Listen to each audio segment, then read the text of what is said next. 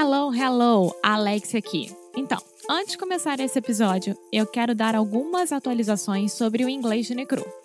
Em 2020, nós vamos ter 12 challenges diferentes, ou seja, é um novo produto completamente diferente para vocês.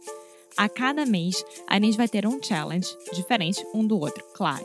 Então, por exemplo, nós teremos challenges sobre como melhorar o seu vocabulário, como fazer good first impressions, como ter o inglês melhor e mais natural possível durante conversas com nativos de inglês. Eu tô muito animada e quero muito, muito, muito que você participe. Então, se você gosta de nós, se você gosta do nosso trabalho, se você gosta aqui do Inglês no Micro Rádio e quer ficar de uma vez por todas sério com seu inglês, começando agora em 2020, vá lá no nosso site inglêsnecru.com. Now, on with the show! Oi, Foster. Olá, Alexia. Você sabe o que quer passar perrengue? Passar perrengue? É. Sim, eu sei, porque seu pai fica o dia inteiro olhando no Instagram é, esse negócio de perrengue chique. Sim, mas passar perrengue, principalmente em uma língua estrangeira, é um horror, é um saco, né? É, é meio tipo pagar mico. É, exatamente. Não é nem, nem, não é nem pagar mico. É passar perrengue, passar por problema mesmo. E você pode evitar isso, né? Você pode evitar isso. Se você quiser ir viajar e não tá tão bem assim no inglês, o que, que você faz? Você pode treinar um pouquinho antes. Você pode escutar muito inglês no micro rádio, se preparar totalmente para isso, mas você tem que praticar falando. E você pode praticar falando com Cambly. Vá lá na plataforma, no inglês no não, no cambly.com ou no aplicativo do Cambly no seu celular e coloca inglês Podcast como código e desse jeito você ganha uma aula de graça. E desse jeito você não vai passar perrengue na sua futura viagem. Sem perrengues, sem micos. Sem perrengue, happy life. Um hashtag? Não sei. Tá bom. Let's get on with the show. Hey, hey, guys, and welcome to another episode of English no Rádio. Another episode just with me, unfortunately. Next week, Alexia will be back, and everyone, including myself, will be much happier. But for today, we are going to continue talking about the state of education and English teaching in Brazil, and specifically focus on some certain points from this article that we have been talking about so, I believe two days ago, we were going to talk about the point in the article Six Reasons Why Brazilians Do Not Speak English Properly, where the author says that the Brazilian mindset for learning English is out of date. But at the end of the day, I just kind of talked about the difference between learning and consuming information because I think it's a very important concept um, it's important to understand the educational system. In general, the Brazilian system for teaching English gives you a lot of information about grammar, vocabulary, etc., but it really doesn't help you learn that much. So instead of talking about the complaints, let's think about what is a better solution. So in the article, the author says speaking should be the priority in learning any language. Grammar should be learned almost by accident. Many teachers question this statement. It is more important to be understood than speaking in a grammatically correct tongue. It is also important to understand when spoken in this tongue, so listening exercises are equally as important. In the current mindset of teaching English in Brazil, these goals will be difficult to reach. Teaching English in Brazil does not favor the student, but it does favor the language center.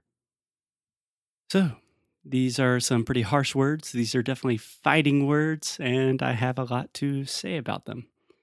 First of all, I completely agree that at least 80%, um, that's an approximation, but let's say more or less 80% of the focus in language schools should be on speaking and listening. On one hand, I think that is the goal for most students to really speak English. So we should focus on that. every now and then I have a student that really needs to improve a very specific area of their English, like writing for an exam, or a student that wants to improve their reading to read academic text or something like that.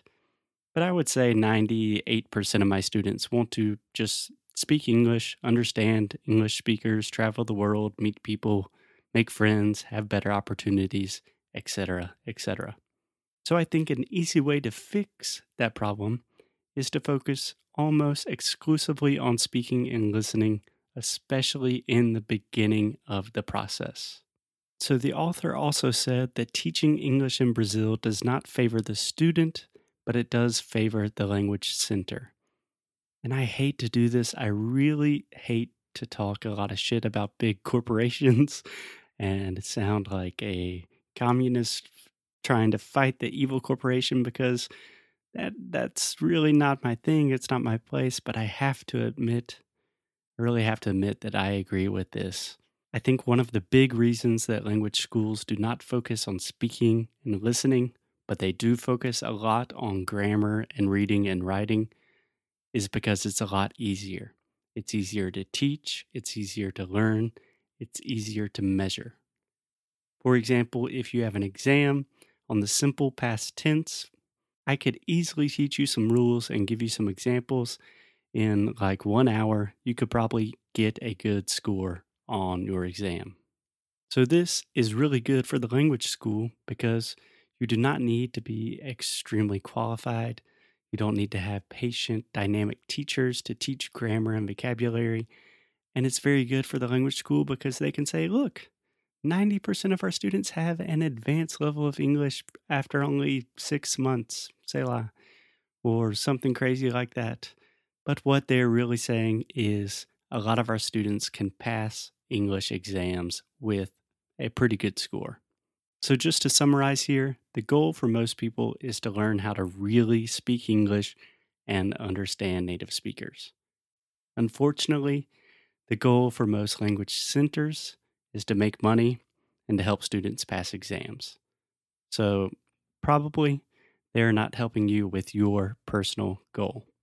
So, in the next episode, I will talk a little bit more about traditional English schools in Brazil, and then I will stop being negative because I hate to be negative. I want to be positive and optimistic, and we'll start talking about solutions, what I think the future of English in Brazil will look like and just think about better ways to study and learn English and learn all sorts of different things.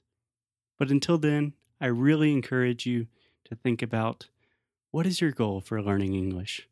Why are you doing this? Why are you investing time and money into this process?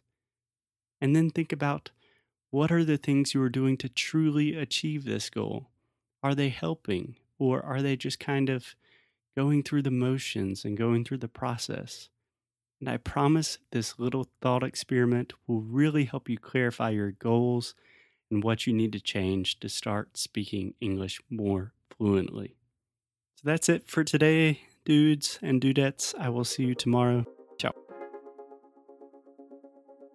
Oi, pessoal! Muito obrigada por ter escutado mais um episódio do Inglês Necro Rádio. A gente fica muito, muito feliz quando vocês estão aqui conosco. E você que quer continuar recebendo novidades e recebendo recursos grátis, vai lá no nosso site você vai encontrar tudo isso. Além disso, você vai saber quando que Sound School vai abrir para se tornar nosso aluno do melhor curso de inglês online que existe nesse mundão. Então é isso. Muito obrigada de novo por fazer parte da família Inglês de Necro Rádio e te espero no próximo episódio.